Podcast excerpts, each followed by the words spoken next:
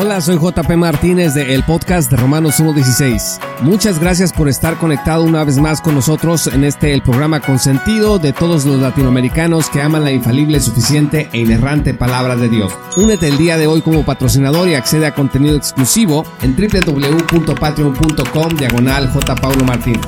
Disfruta del siguiente episodio que hemos preparado especialmente para ti.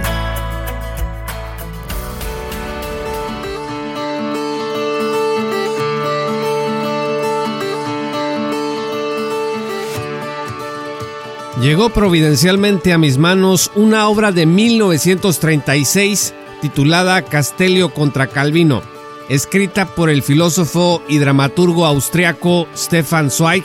Digo que llegó providencialmente porque cada cierto tiempo, en mis revisiones de la teología e historia del calvinismo, algunas turbas de linchadores cibernéticos se encaraman sobre mis cuentas en redes sociales para ciberacosarme por el simple hecho de atreverme a desafiar algunas ideas de los gestores y promotores del calvinismo.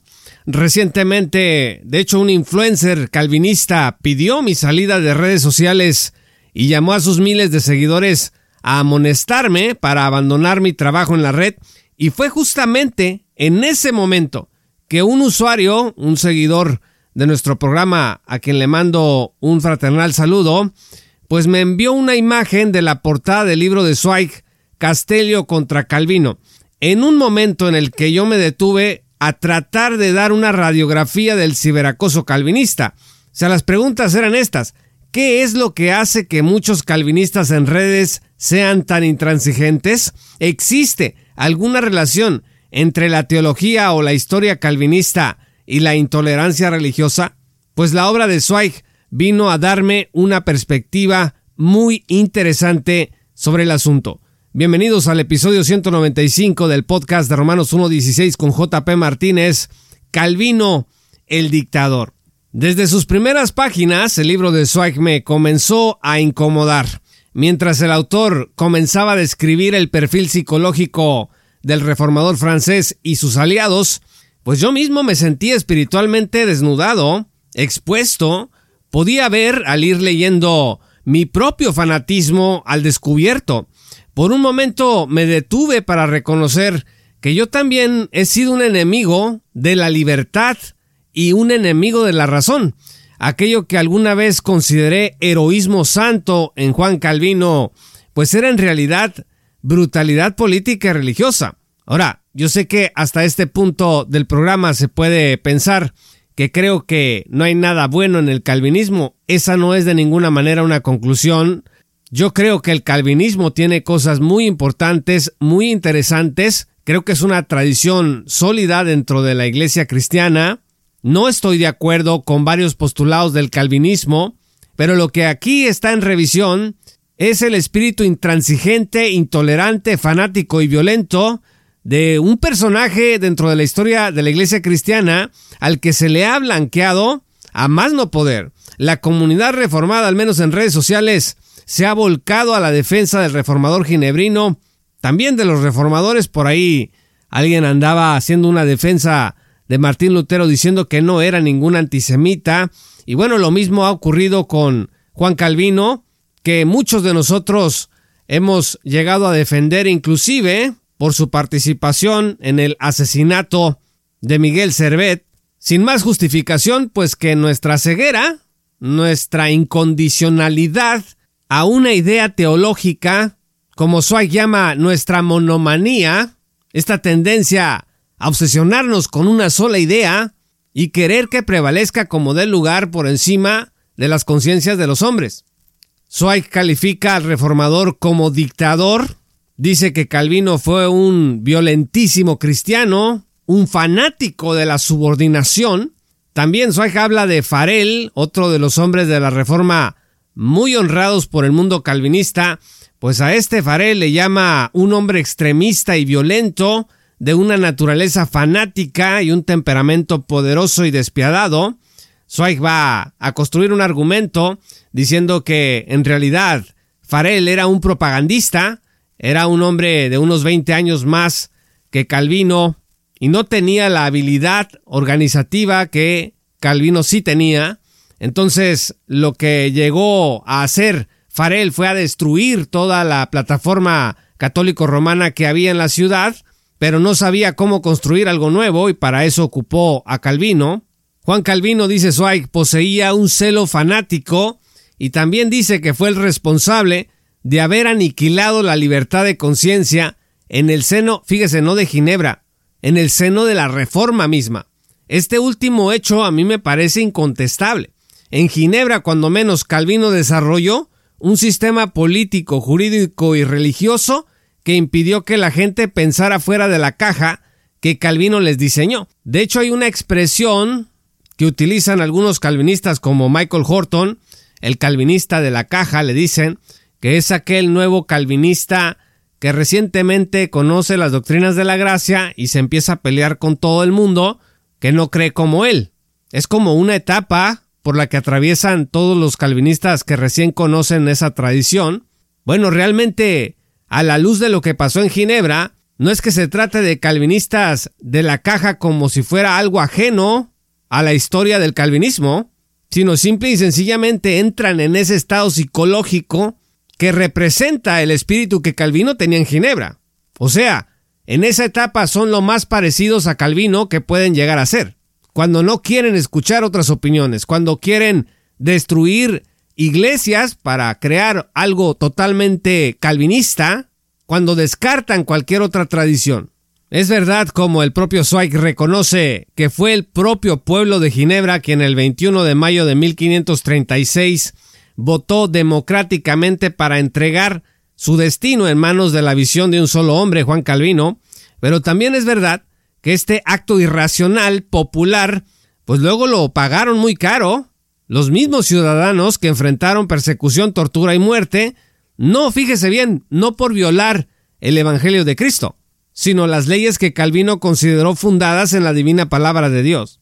Ahora, ¿qué tiene que ver Castelio con todo esto? Sebastián Castelio fue un humanista y teólogo francés que se atrevió ni más ni menos que a escribir contra la tiranía de Calvino y decir con todas sus letras que Calvino había sido responsable por la muerte de un hombre como Miguel Servet. Castelio escribió, cito, Matar a un hombre no es defender la doctrina, sino matar a un hombre. Fin de la cita. Por cierto, estimados amigos, hay diferentes maneras de matar a una persona. Se le puede dar muerte de manera virtual. Pasa mucho con las funas de los calvinistas y reformados en redes sociales contra todos los que no piensan como ellos. Hay que arruinar su reputación. Hay que sacar los trapos al sol. Hay que hacer todo lo posible para que la gente no los escuche. Bueno, aquí se aplica lo mismo. Matar a un hombre no es defender la doctrina, sino matar a un hombre. Así que Calvino y Castelio tuvieron al principio una relación cordial y de trabajo conjunto. Castelio se convirtió en profesor en Ginebra gracias a Calvino y por un tiempo parecía que todo iba viento en popa, pues todo muy bien. Castelio creyó que ahí al lado de Calvino iba a conocer la verdadera libertad en Cristo. Sin embargo, Castelio comenzó a ver en Calvino fuertes rasgos dictatoriales y autoritarios. El reformador quería controlar el trabajo de Castelio como traductor bíblico y también como pensador cristiano. Tienes que creer lo que yo creo.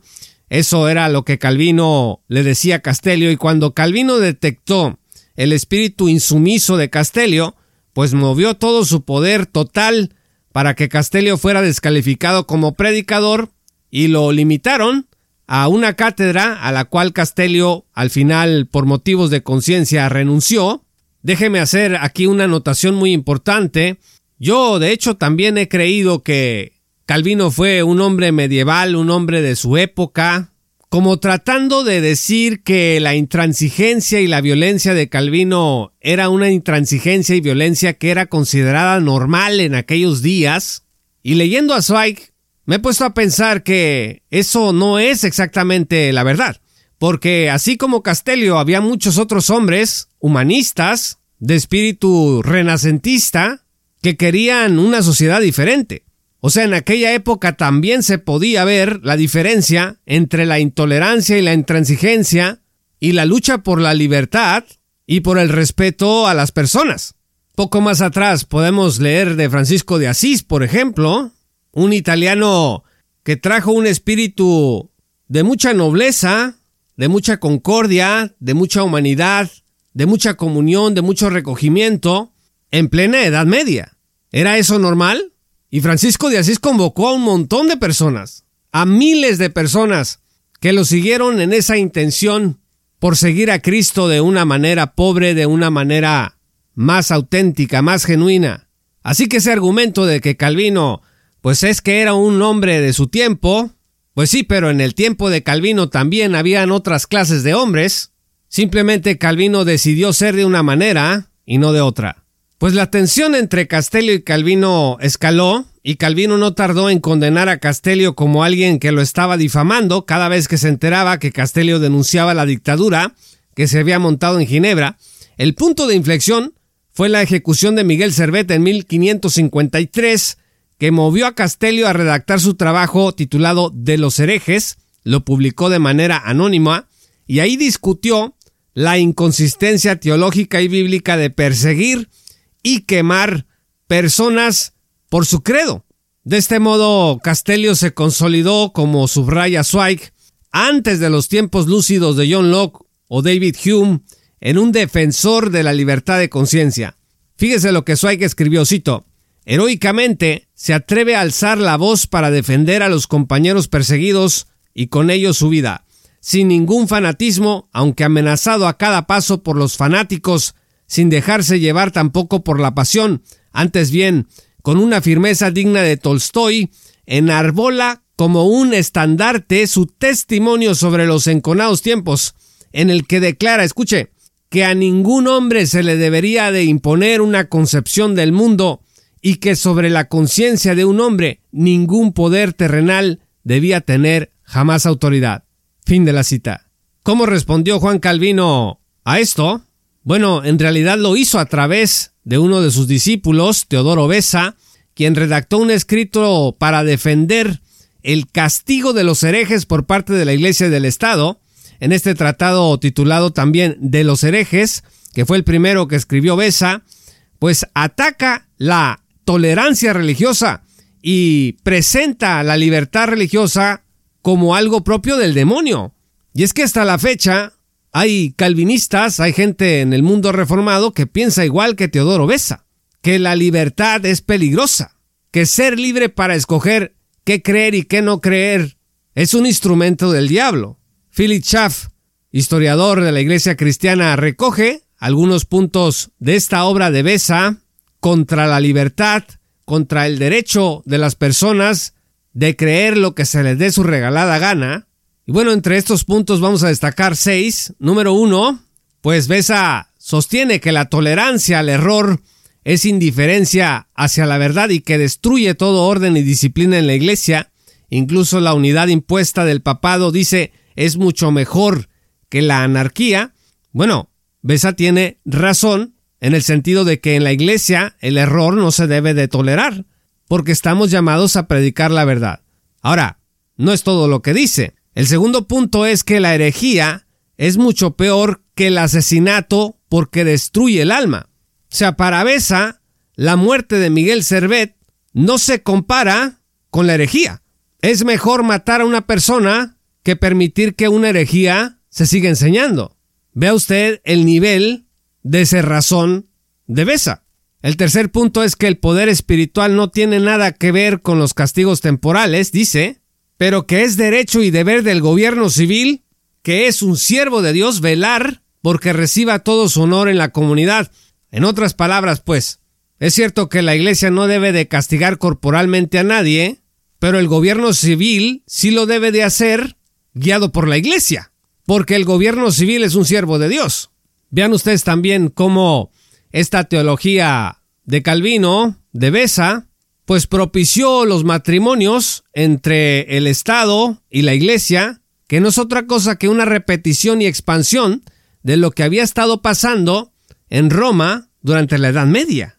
El punto número cuatro es que Besa apela en su libro a las leyes de Moisés y a los actos de los reyes Asa y Josías contra los blasfemos y los falsos profetas, ni más ni menos también que lo mismo que hacían los inquisidores romano-católicos. Es más, hay alguien que dice que Moisés fue el primer inquisidor.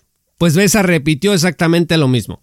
El punto número 5 es que todos los gobernantes cristianos han castigado a los herejes obstinados. Los sínodos ecuménicos fueron convocados y confirmados por emperadores que castigaban a los infractores, se refiere a los sínodos del 325 y 787, y el sexto punto es que quien niega a la autoridad civil el derecho de restringir y castigar los errores perniciosos contra el culto público, socava la autoridad de la Biblia. O sea, la Biblia tiene que hacerse cumplir por el Estado. Ideas dominionistas que el día de hoy varios teólogos posmileniales siguen empujando, siguen viendo en el poder político la oportunidad de instaurar, de terminar de consumar el reino de Dios sobre la tierra, imagínese. Pues estas ideas totalitarias simplemente fueron una extensión del fanatismo medieval romanista, la Inquisición, comenzó alrededor del siglo XIII y concluyó en el siglo XVIII más o menos, Roma creó el sistema inquisitorial y el movimiento calvinista lo abrazó en el siglo XVI. Zweig escribió lo siguiente, cito, Calvino nunca respondió seriamente a Castelio, prefería hacerle enmudecer. Se destruyen, se prohíben, se queman, se requisan sus libros. En el cantón vecino, imponiéndolo por medio de la extorsión política, se le prohíbe escribir y ya apenas puede contestar, rectificar. Enseguida, los secuaces de Calvino caen sobre él, difamándole. Muy pronto, no se trata ya de una guerra, sino de la execrable violencia ejercida sobre un hombre desarmado, pues Castelio no puede ni hablar ni escribir. Mudos permanecen sus escritos en el cajón. Calvino, en cambio, tiene las imprentas, el púlpito, la cátedra, los sínodos, todo el aparato de poder, y sin piedad lo pone en marcha. Cada paso de Castelio es vigilado, cada una de sus palabras espiada, cada una de sus cartas interceptada. No sorprende que una organización semejante con cientos de cabezas triunfe sobre el individuo. Fin de la cita. Estimados amigos, la valentía de Castelio apela poderosamente a mi identidad bautista, lo confieso, porque históricamente la libertad de conciencia ha sido uno de los baluartes más preciados de esta tradición. Es seguro que han existido bautistas intolerantes en la historia de la iglesia, los hay de hecho ahora mismo en nuestras propias iglesias locales, pero el principio y la historia están allí. Castelio contra Calvino de Stefan Zweig es una lectura obligada para todo reformado que desee rescatar lo mejor de su tradición al mismo tiempo que el libro le ofrezca la oportunidad de aprender de su historia para evitar repetir los mismos errores, los mismos terrores de ese espíritu paranoico, autoritario e intolerante que padeció Calvino y varios de sus aliados. Cualquier calvinista responsable va a reconocer que este espíritu violento y fanático existe, todavía hoy, entre sus filas, y que debe combatirse.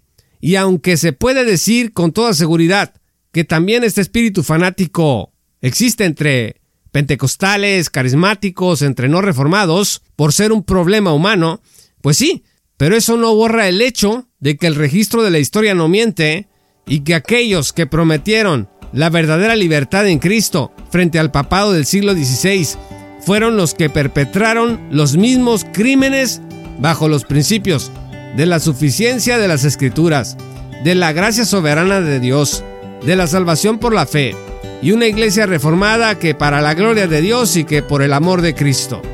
No permitamos que a los nuevos reformados les pase de noche estas cosas, para que puedan prepararse para ejercer una fe calvinista que sea responsable con el prójimo, responsable también con la libertad humana.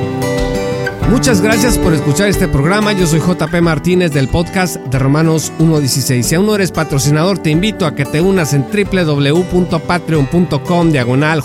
Paulo Martínez y accedas a contenido exclusivo. Recuerda que puedes enviarnos mensaje de WhatsApp a través del más 52 686 331 2882. Repito, más 52 686 331 2882. Con gusto te vamos a responder en el programa. Yo soy JP Martínez del podcast de Romanos 1.16. Te esperamos en nuestra gran comunidad. Esto fue Romanos 1.16 con Juan Pablo Martínez Menchaca Únete como patrocinador y apoya la sana divulgación bíblica y teológica en América Latina. Búsquenos y síguenos en nuestro sitio web oficial, redes sociales y otras. Romanos 1.16. Todos los derechos quedan reservados.